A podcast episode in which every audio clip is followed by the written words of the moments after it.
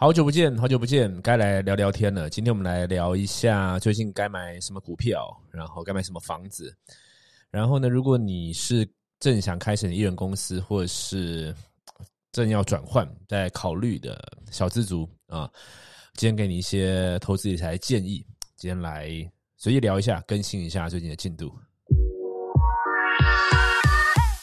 你正在收听的是《艺人公司实战手册》。与你分享建立一个赚钱的艺人公司所有需要的必备知识。嗨，欢迎回到 Run 物的创业实验室。不对，现在叫做艺人公司实战手册。今天好像是第六十二还六十三集吧？好久不见，对吧？呃，可能有七天没有更新了。七天八天，其实就以前的标准来说，这还好了，因为可能每个礼拜才做一集。但是八月初的时候，我们有日更嘛，八月一共更新的好像十几集，将近二十集的节目，所以就感觉有一阵子不见了。最近忙什么呢？最近呃，都忙着看房子、买房子，呃，准备换一个生活的形态，所以呃，在很密集的时间做了很多很多的功课，就比较没有时间。应该说，本来的。这个录制节目的步调的时间就有点被挤掉了，那就没有录制。那么我之前在讲这个内容行销的时候，还有鼓励我们同学呢，都说你如果要做内容行销、做节目的话呢，input 很重要，就是你要平常就要学习嘛，你要看很多书，不是为了做内容才看书，而是平常就自己要充实。那如果你那阵子没有 input 的话呢，你就透明的分享一下你那阵子的思考跟你在做的事情。所以显然，今天呢，我就来分享一下最近我在做什么、想什么。今天的节目内容可能稍微松散一点点，但是说不定有的时候这样反而有一些火花出来。我们聊到一些东西哈，包含说，呃，我们在三月初的时候有录制了一些股票，呃，如何找到赚钱股票的教学内容在 YouTube 上面。那买股票一直不是这一个 Podcast 或者是 YouTube 频道里面。我很主要内容确实看，但是它却是一个我十几年来一直在做的一个事情，所以呃，最近在做什么呢？就顺便聊一下股票的事情吧，因为也有一些这个观众朋友在问。那另外一个就是我在前两集录了一个叫做“买房之前你应该你我应该知道的事”，我的一些怪想法。那我就针对里面我再做一些补充，然后也讲一下我最近做的一个决定，那就是我决定买下这个房子，然后要离开台北市了哈。呃，我觉得挺好的，挺挺兴奋的，也也而且希望说可以在今年完成了，但是感觉有点困难。等下来聊聊。然后最后的话呢，就是呃，如果你跟我一样，我今年三十二岁，所以说如果你现在是呃跟我年纪差不多，或者比我年纪轻一些的话，呃，或许我的一些经验给你做一些参考啊，然后看看呃呃是不是能够协助你在做决定上面更有一些资讯可以可以拿来。思考啊，这个词穷哈，那个没有准备就是这样。好好，回过头来我们来讲这个事情哦。这个这个房子这个事情怎么怎么开始呢？最早其实在去年的七月，去年的七月，呃，我去了日本待比较长一段时间的时候，我就开始在思考。那个时候不知道哪来的灵感哈，看那些奇怪的电影、奇怪的纪录片之后，就在思考生命的意义嘛。那我就越来越觉得说，嗯，这个到底最终要的到底是什么啊？这个是。呃，赚很多钱吗？然后还是这个买很多东西吗？还是什么？就是要有很多成就感吗？留下一些好的东西在在这个世界上吗？就开始在思考。那当然这是个大问题，到现在都还是持续在找答案当中。但是它就让我看待工作跟这个生活的角度呢，开始一直在在改变。而曾经我还有一段时间，从去年七月回来之后，我有一阵子是没有办法很。很 focus 在我原本的工作，原因是因为我会有很多的怀疑，就是这到底意义是什么？那为什么要这么做？那不这么做会怎么样呢？就要想很多东西。那随着我呃买了各个宗教的经典啦，然后又看了很多很多的，看很多不同类型的 YouTuber podcast，听很多不同的 podcast 之后，当然慢慢又塑造出一个现在比较。稳固的信念，那我觉得这信念总呢，就这样，它会不断的变化，会不断松动，再重新凝固，然后你遇到不一样的事情，在碰撞，它会这个样子。那为什么要聊这个信念这个东西呢？因为其实，呃，我们等下先讲股票那个话题嘛。会讲股票这个话题是，呃，前两三周吧，跟几个朋友他们就会聊嘛，对不对？我就发现一件事情，就是说，大家都对投资啊这件事情有一些学习，有一些看法，有一些操作的技巧。呃，短线、长线，然后是要买这一种，还是是基金，还是股票，还是这个美股，各式各样的东西。但我觉得最重要、最重要的还是那个叫做投资哲学，就是说你做这件事情到底目的是为了什么？啊，那我们很经典的一个状况看到就是，呃，可能很多人他的资金不够，但是他。下班之后花很多时间一直在研究那种操作技巧，然后就拿很少钱那边冲来冲去，然后最后呢，可能有的时候会赚到几万块，有时候会赔几万块或者这样之类的，但最终得到到底是什么？你打个问号，不知道这种东西，就我就把它归类为说投资哲学不明确，你知道吗？投资哲学你把它这样连过来连上去之后是三观不明确了，就是说对于这整个生命不明确。可是那个那个我就刚刚讲了，这很大的问题。可是我们再讲小一点，就是说。你做这件事到底目的是什么？这是很重要，因为这等下讲买房子也是。那到底为什么买？为什么要租？租房买房好这东西哈，很多很多争论。其实我过去在做德州扑克的拍手这段期间，就是很 focus 在期望值这件事情的时候，我有很坚定的立场，就是哦，台北的一定台北的一定不能买啊，就是这种这个你算下来啊，不管租金房价比啦，这个收入房价比啊，什么的不合理啊，什么的哈，这个一定租房比较好，怎样之类的。但随着在追求我的生命意义的过程当中，哎，有一些不一样的想法出来。好，那我们就一个一个聊了。我我今天不是要讲类似以前的 podcast 或者是 YouTube 影片这样子哦。第一点、第二点、第三点理论什么的，就聊聊最近做的事情嘛。那我就整理一下哈。首先，如果你对于买卖股票有兴趣啊，我的我相信的事情是价值投资，我相信的事情是买进长期持有。那我的股票评价方法呢，已经完整的。呃，录制在那一集的 YouTube 影片里面，所以你可以到 YouTube 搜寻 “Run 五股票”，然后你就你现在听到这边可以 Note 下来，然后去听这一集。那如果你对于我里面讲的东西还是有更多兴趣的话呢，我建议你去看任何跟巴菲特有关的书，跟呃台湾一位作者叫洪瑞泰的书，我觉得他讲的相当清楚。那基本上我就是靠这个方法。所以有人说为什么那么厉害？三月十九号我知道说那低点，其实没有知道那是低点哈，只知道那一阵子都是低点，所以。在很恐慌的时期，那个基本上我们每天都是一直在买进，不管台股还是美股，买了非常非常多东西。那我的呃另外一个投资哲学就是，到底分散还集中好？我比较抱持的是，我那位国外的作家叫什么？Joe Greenboat 嘛，我可能讲错他名字。他他有出几本非常有名的书，那他比较支持的是呃买一篮子的股票。那这边就就插播一个话题，就讲到 ETF 这件事情。前几周，我有个朋友，呃，J.K. 他，因为我建议他买一些美股嘛，哈，然后他就 PO 了一个现实动态，说哇，都涨的这个三二三十趴、三四十趴以上，甚至有些到到多少，到六七十趴的好像有。然后呢，我就转贴这个线动嘛，说对我教他这个方法，我们而且我们不买 ETF，那就有人私讯问我，你可能要听这个节目，我就说，他说，哎，Run ETF 不好吗？好，我就针对这个话题来讲一下哈，ETF 好或不好？先科普一下什么是 ETF。一般人可能听到的时候都会说：“啊，是你这是在讲零零五零、零零五六台湾五十东西。” OK，那个是一种 ETF 啊。呃，以前曾经有一个人说：“哎，我想到一个买股票方法很棒哦，就是我是不是可不可以呃，台湾每一档股票都买一股？那这样子呢，我就可以呃，怎么东赚西赚这样？”我说：“你不用那么麻烦，现在有那种东西叫 ETF。所以 ETF 就是一篮子的股票嘛，一篮子股票。那比较大家比较熟知的台湾五十就是。”它这个这个全值前五十大的，然后呢，就它有它的这个分配的模式。所以说，你假设买了一张十万块，你不是买到一档公司，你是拿五十档公司。那么，呃，好处是你可以随着这个我们的经济成长、台湾的成长，长期下来可以得到一个报酬啊。但是 ETF 不只是这一种，其实有很多呢各种款式的 ETF。举例来说，之前是区块链很红啊，所以呢，国外也会有区块链的 ETF 啊。不是说它这个东西是是区块链，而是说。他去看说哦，哪些公司跟区块链有关系，他就把它打包起来，然后有他假设找到三十档，这三十档公司跟区块链关系，然后就把它包起来。所以说，你投资一档这一档 ETF，你就买到整个区块链的产产业啊的这个趋势。那一样东西还有什么？还有呃，不管是能源的啦哈，呃，这个自动化呢，你觉得机器人未来会很夯，你就可以买这个呃这个 robot 的 ETF，有各式各样的东西。好，那我们回到刚刚的话题，观众说。哎，run ETF 不好嘛？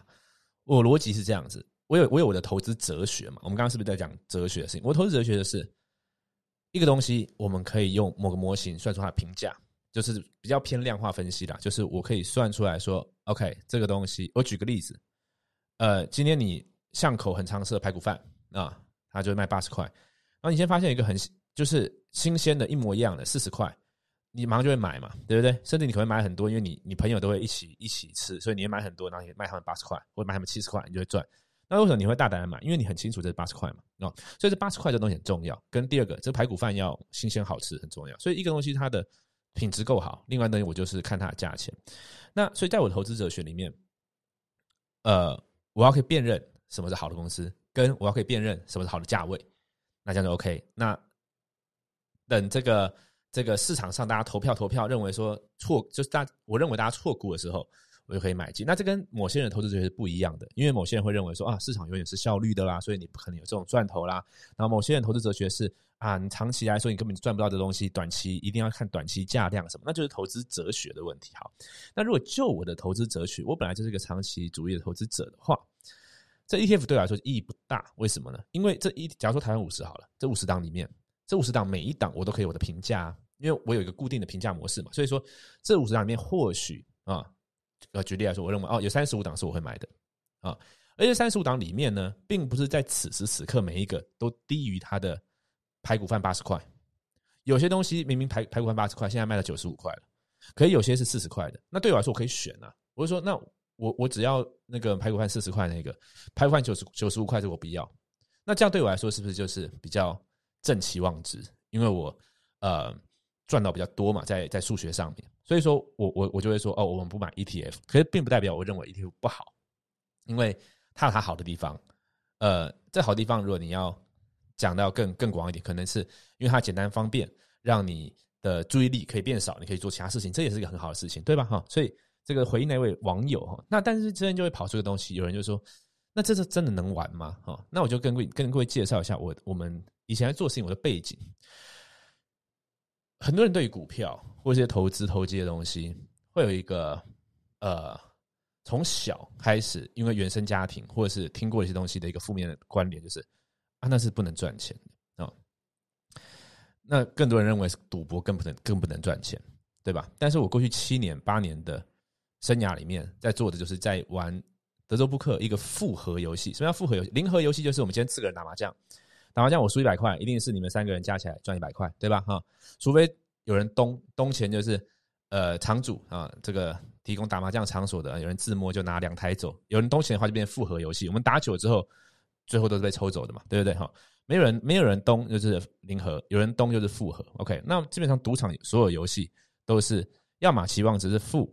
呃，应该这样讲，所有所有东西期望都是负，然后都是负。然后他用各种不同的形式，可能是游戏规则设计是负，有可能是因为它里面有些抽佣这样子。OK，好，那我们是在这个环境下还能够赢钱的，因为我只要确定里面其他参与者比我弱，在判断上比我弱，一直做出错的决定，我就可以做对的决定，对吧？所以你可以想象是股票，它也是一个大型的。当然，就股票本质来说，它不是，因为它是参与公司投资嘛。但是期货交易就是，就是我看多你看空，我们就是对赌嘛，对吧？那它是负的，因为有中间有这个手续费，有些交易成本嘛，哈。那对于我们相信的事情，就是在过去股票是在过去赌赌场，我们都能做到这件事情，就是基本上一百个里面九十八个人是输的状况下，我们还是可以赢的。所以说，更何况我在股票市场相对一个比较和缓，又有更多更多的资讯可以收集的状况下，我当然会觉得我。自己去挑选会比 ETF 来的好，这个状况就这个这个背景就是这样，所以它是来自一个投资哲学，就是我相信的事情，但是我也不是纯粹盲目的相信，而是这十几年来我这样做没有问题，而且我知道为什么它没有问题，而不是全然的运气。所以说，对于一个职业赌徒来说，他是不可能破产的。有些人说啊，你赌一赌你要小心的，哪一天就怎样，那对吧？他不懂赌博，他不懂职业赌博吧？至少这样说，对吧？哈，逻辑上是这个样子。所以说，我们去赌场里面。我们知道我们要干嘛嘛？啊，逻辑是这个样子。好，所以这边给什么建议呢？就是第一个，我那个 YouTube 的影片你要去看啊，因为那个其实讲的挺挺详细的哈，挺详细的。那那现在要干嘛呢？那个时候对我们来说是一个买进区间，而且那个时候对我们来说是，你跟身边人讲你现在要大量买进啊，人家会说你疯了，你在想什么啊？这样的，你你，我记得那个时候，记我我到赖赖讯息都还有，我收集到超多讯息，他说他们都说。你不觉得还会再更低吗？你不想再等一下吗？什么的？这就代表什么？投资哲学不一样，因为他们要讲的事情，我我不知道啊，我不知道会不会啊，我只知道我知道的事情现在可以了，但是会不会更低，我不知道，会更低我就再买啊，对吧？我我们有资金控管嘛，对吧？好，所以这个是这是第一个，所以那个时候是一个是属于一个建建立仓仓位的的的时刻啊，呃，尤其就是就在二三月份，呃，三我到二月到四月都是一直在买的。那现在呢？啊，我就跟你说，现在对我来说，到明年的第一季吧，至少这个是这个时间，我们是一个呃叫做呃持平或减码的时刻，这样子，这个叫大方向哦，大方向不代表我不会再买进东西，因为细微上的操作不一定，但是大方向来说，我不会想要建很多的仓位，我逻辑就这个样子，这个而且是很明确的啊，所以这是我简单的一个一个想法，但是你可以趁还你还是可以趁现在去投资自己去学一些东西啊，这个是很好的。好那么再来，呃，但是第二点呢，很重要，就是说，虽然我是持呃中立，呃，然后持偏减码，不可以不代表我对这个市场看的是空，哦，不对，不代表，我还是认为呢，就现在经济的形势的发展，啊，跟我们这个全球的局势、科技的进步呢，我们是要参与市场的，我们要参与在里面的，参与程度多或少那是一回事，但是你要买门票进去。所以买门票进去就是你要有部位在市场里面了，我认为这是好的。你有部位在市场里面的时候啊，你的感受会比较深，你也会比较在乎这件事情，你也可以用比较不一样的角度去看待这个事。所以我的中立偏减码不是转空，而是我会偏向保守一点，但是我一定会留在市场里面。所谓留在市场里面，就是我对于持有大量现金没有太大兴趣啊，就是它要变成某个资产啊。那这个这这当然跟一些总金有关系啊。那么，呃，就我的这个评价模型来看呢，呃，大部分的美国的一些股票呢，仍然不贵啊，仍然不贵。但是我不会想要大举的买进啊，这是我现在的做法啊。但是我认为大部分的便股票仍仍然便宜啊，仍然便宜啊，所以说是可以可以买进。像举例来说，最近不是有新闻吗？巴菲特买了那个日本的一些商社，对不对？那个我就在三月的时候就买了，因为我那时候看着便宜。那呃。新闻出来，巴菲特大举买进，我账面上大概有赚二十几趴了嘛。但是我现在看，它还仍然还是便宜，所以我我我会再买，我会再买啊。但是我整体不会大举建仓，刚前面讲过了。OK，好。那这边我就想要，因为等一下讲要买房的这个话题我就想要这边岔题一下了。这个岔有点差的远，但是今天是闲聊嘛，因为太久没录了，一定要录个东西哈。呃，这个更新一下。呃，这个身边很多朋友。大概差不多年纪的，呃，可能也在考虑要买房啊什么的哈。哎，我我在想，我是不是要往后讲会比较好啊？干脆先往后讲，干脆先往后讲，再插回来就插题这个东西啊，就等下讲个套利的东西。好，那房子这个事情的话，我虽然说前几集录呢有点长哦，就是讲那个买房前的事情，五十几分钟，但是如果你对于我的节目有兴趣的话，我建议你听一下吧，因为呃，那个也是一个就是叫做生活哲学，也是投资哲学。投资哲学不是说。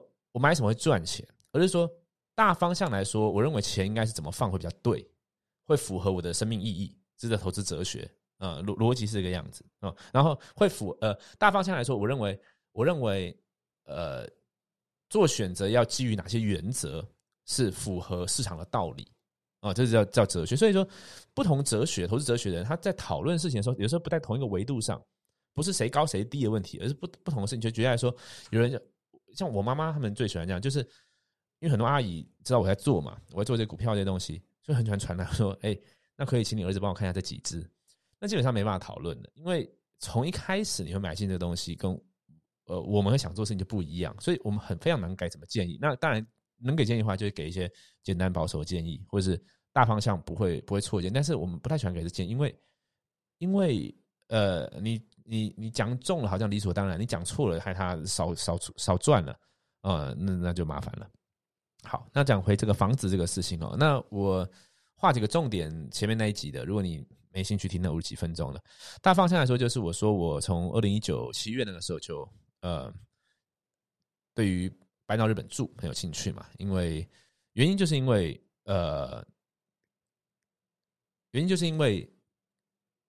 生活形态来说，我不需要在市区的话，我希望找一个呃居住的成本很低的地方。那有人说，哎，日本物价不是很高吗？但是你现在 YouTube 上已经很多房房地产影片了，对，你可以看到日本很多很不错的房子。因为我上日本的日本的类似五九一种看了很多他们的一户建，相当相当的便宜哦，都台币一千万上下，甚至台币六七百万就有了。当然它不是在市中心，但是我们没有必要市中心嘛哈。但是因为疫情的关系，所以这种这个计划就趋缓，而且甚至开始打个问号，就说那嗯要做这个决定嘛，所以就开始看一些台湾。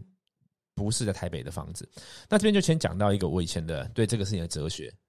很多我身边的朋友、学生都知道，我都说不用买，不用买。为什么不用买？因为像举例来说，台北市，你一个三千万的房子好了，你呃自备两成六百万，呃贷了两千四百万，两千四百万的话，你一千万大概对四万的房贷好了，如果算三十年左右啦，差不多了哈。两千四百万的话，你就算八八万多好了，十万好了。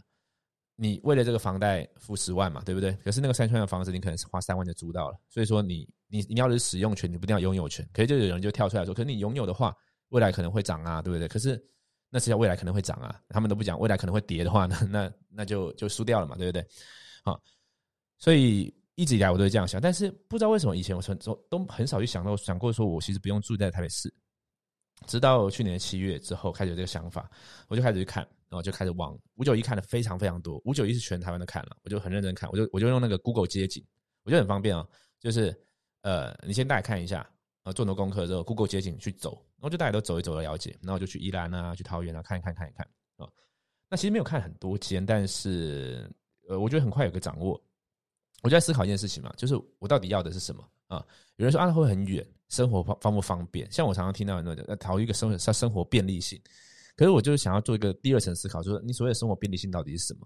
就其实以活在二零二零年的人来说，哈，没有什么不方便的，哪里都是一样。我我觉得啦，大大部分状况，当然工作近不近，那个是有人考虑一个便利性；小孩子学区那个有人考虑一个便利性什么。但是以正常你要活着来说，哈，其实不都不会太难，那这是习惯问题。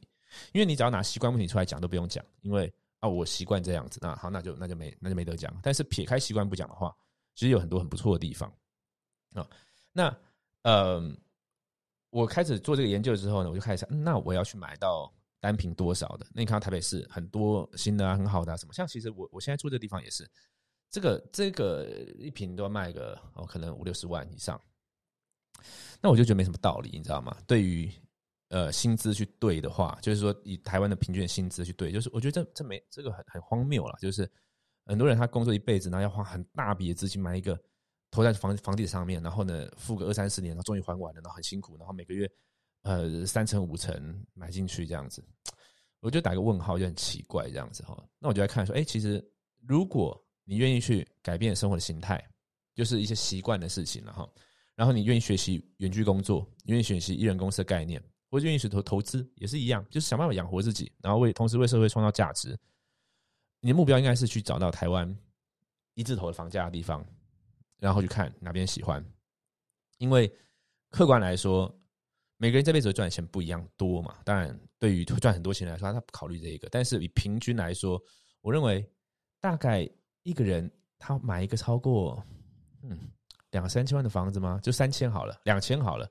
就已经就已经太多了。对于很多他做普通工作领普通薪水的人来说，我觉得是这样子啊，这是我的观点呢。哦，所以呢，呃，我就开始看很多一字头的，然后顶多到二十一平的。哎，那我就看到，哎，其实有非常多很不错的物件，而且呢，周遭的生活环境也很好。所以生活环境，我说的是有举例来，像举例来说，我找一些旁边有传统市场的啊，哈，旁边呢，这个我我要的不是。说什么捷运多方便，公车多方便？因为我自己也看我自己的生活嘛，捷运一年没搭五五次以以内吧，哈，那公公车什么都没有搭。我要的就是一个生活的感觉啊，你可以活着，你有你有好的阳光、空气、水，这样就生物嘛，哈，就可以了哈。所以我看看看之后呢，终于呢就在呃，今天是礼拜几？今天礼拜三啊，对，就在这个礼拜做了决定啊。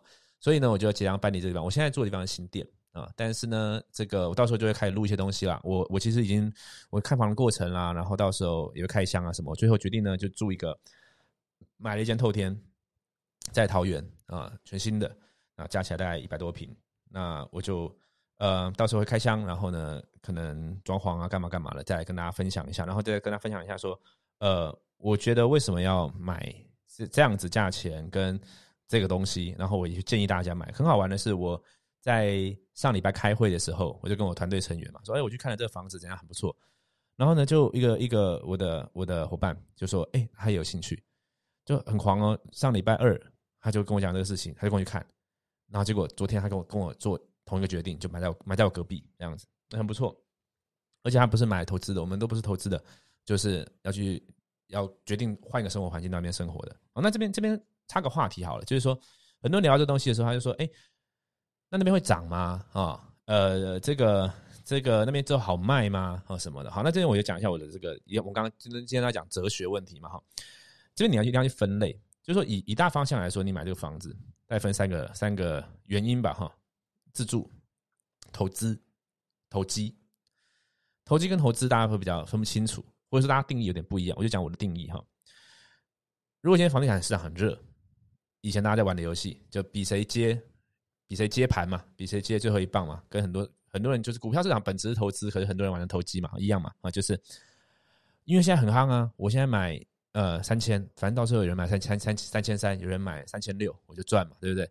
所以我只要掌握这个势。啊，我就赚这个价差，资本利得就很好。这个就投机成分高一点啊。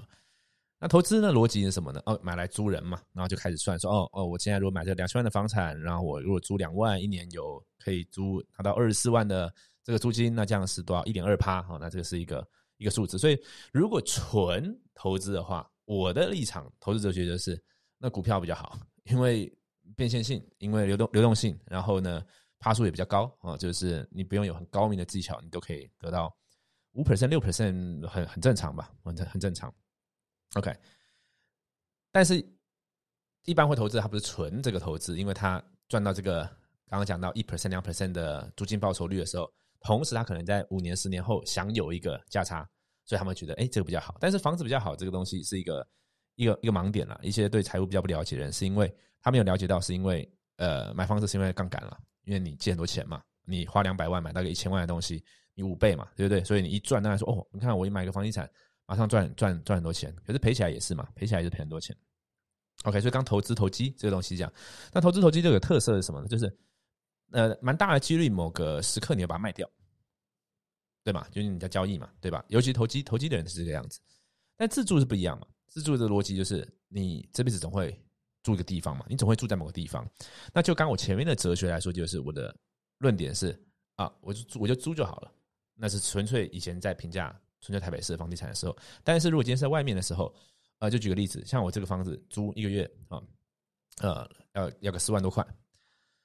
那我说那当然租很好啊，因为如果要买的话，我房呃房贷要付十多万，我真的租很好。但是如果我换个角度，就是一样付四万多块的状况下，我去找到单品十几万、二十万的，然后我可以愿意改变，改变自己的脑袋，改变自己的生活形态，那那就很好啊，因为你可以拥有一个你自己的地方嘛，对吧？然后你甚至可以买到更好的物件，然后更更不一样的生活的形态，那很好啊。那那个时候，当当那个那个决定的时候，对我来说，它到底好不好卖？呃，这个会不会涨？我就会对于说为什么问这个问题打个问号，就是重要吗？不是很重要啊？为什么？因为在这个层次下面，我不考虑这件事情啊。当然，这东西要讲起来很多了，就是你说你不能不考虑啊，因为未来也有很多可能。那当然都是，但是呢，你终究会住一间房子的状况下的时候呢，你你会持有的那一间，你不会卖掉嘛？它就算涨起来好了，你你很喜欢，你就喜欢住在这个地方，对不对？像之前一位诶思想家、哲学家嘛，是不是？应该是我没有记错，康德是不是一辈子就在那个地方没有出去？会有会有这样子的人啊，对，如果你是就要持有这件的话，涨不涨与你有什么关系呢？对不对？你买下去，呃，买个两千万的，涨到四千万了，你不会卖掉，你卖掉你还是要找地方住啊，对吧？好，那就没什么关联。所以说，这一切都建立在一个人的投资哲学，这个投资哲学或者是生命的哲学三观，还可以才可以开始讨论这些事情啊。所以说，在这个节目，你今天会听，就是你你对于我的价值观有点兴趣嘛？我们可以交流一下嘛？那我相信的事情就是什么呢？就是艺人公司。然后远距工作，创造价值的社会，然后为自己赚钱，为自己工作，然后股票市场，呃，绝对是个有有利可图的地方，呃，要去研究。然后你应该可以买个房子，但是买在就是一平十几万的地方，尽量找，然后想办法改变脑袋，改变生活的心态，不管是工作、是小孩、是另一半、是习惯什么的，重新重新全部想一次。嗯，那些东西有那么一定一定非得要这个样子吗？像我们是有时候在看那个穿越剧有没有？哎，最近天能大家不知道看了没有哈？我等一下可能要去二刷哈。诺兰的电影通常都二刷起跳的哈。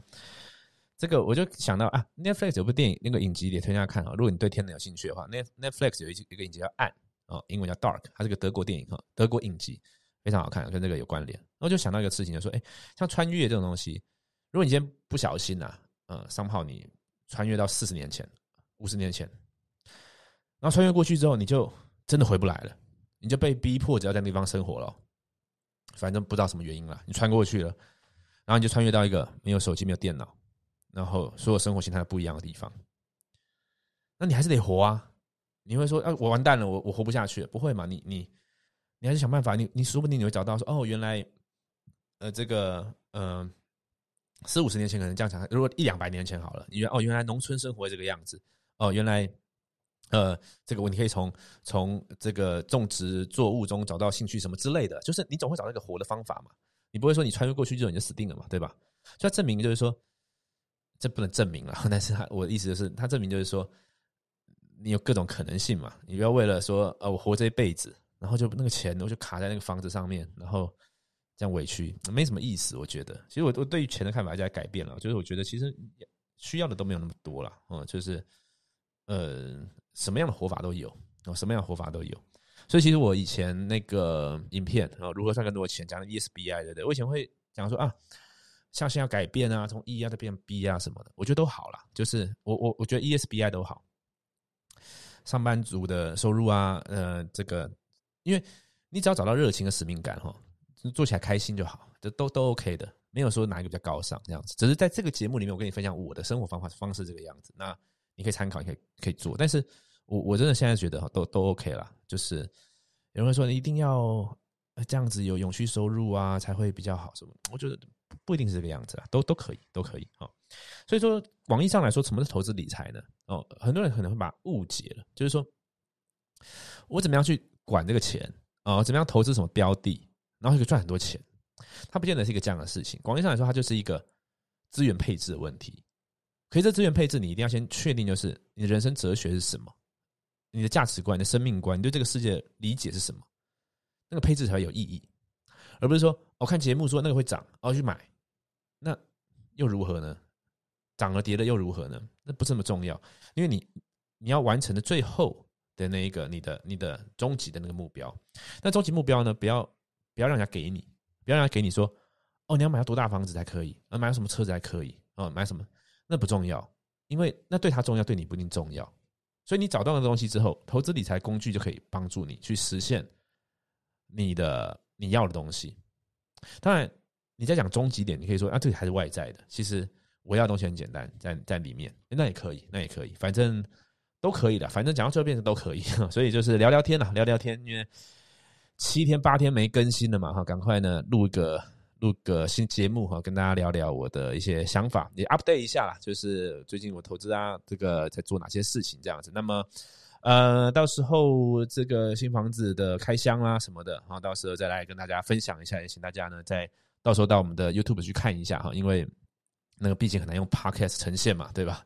所以 YouTube 还是可以看一下，好吗？那么今天就聊到这了啊，还有什么话题的话呢，欢迎就追踪 IG，然后在上面可能可以再跟我们互动一下，我更知道说可以录什么内容。